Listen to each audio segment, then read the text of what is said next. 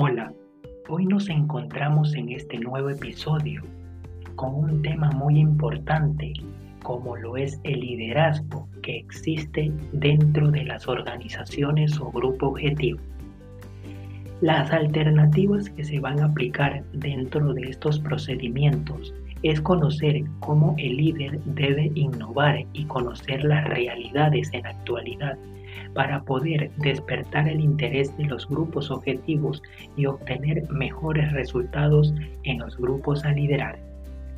Este mensaje va dirigido por quien remite esta información, Anthony Álvarez, y espero sea de su completo agrado.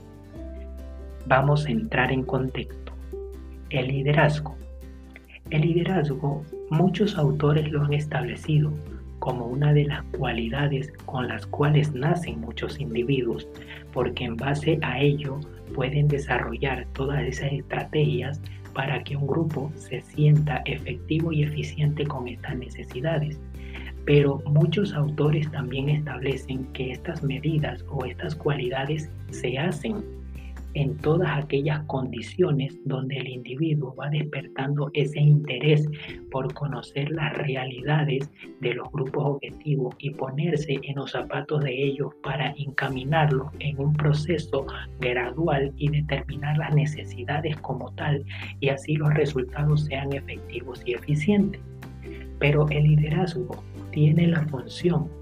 de tratar de convencer a los individuos y de normar esas estrategias para que se vayan tomando giros radicales donde no solo la función sea cumplir con la determinada actividad o proyecto, sino también alcanzar esos márgenes donde las necesidades sean resueltas y donde los individuos cada día vayan descubriendo nuevos potenciales y cualidades.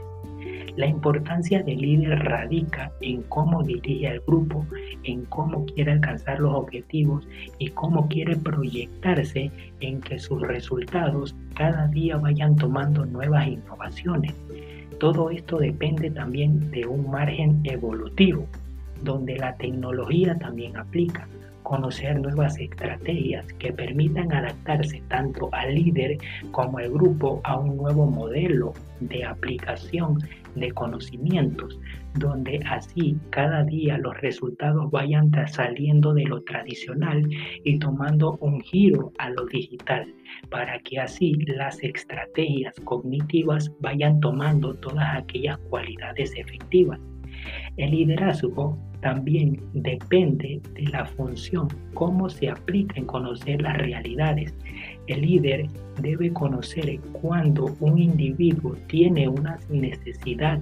y cuándo no, cuándo se las puede resolver y mediante qué carácter porque en base a ello también el individuo sabrá cuándo aplicar un carácter flexible y cuándo no. Todas estas cualidades juegan un rol fundamental que se lo puede determinar por la motivación,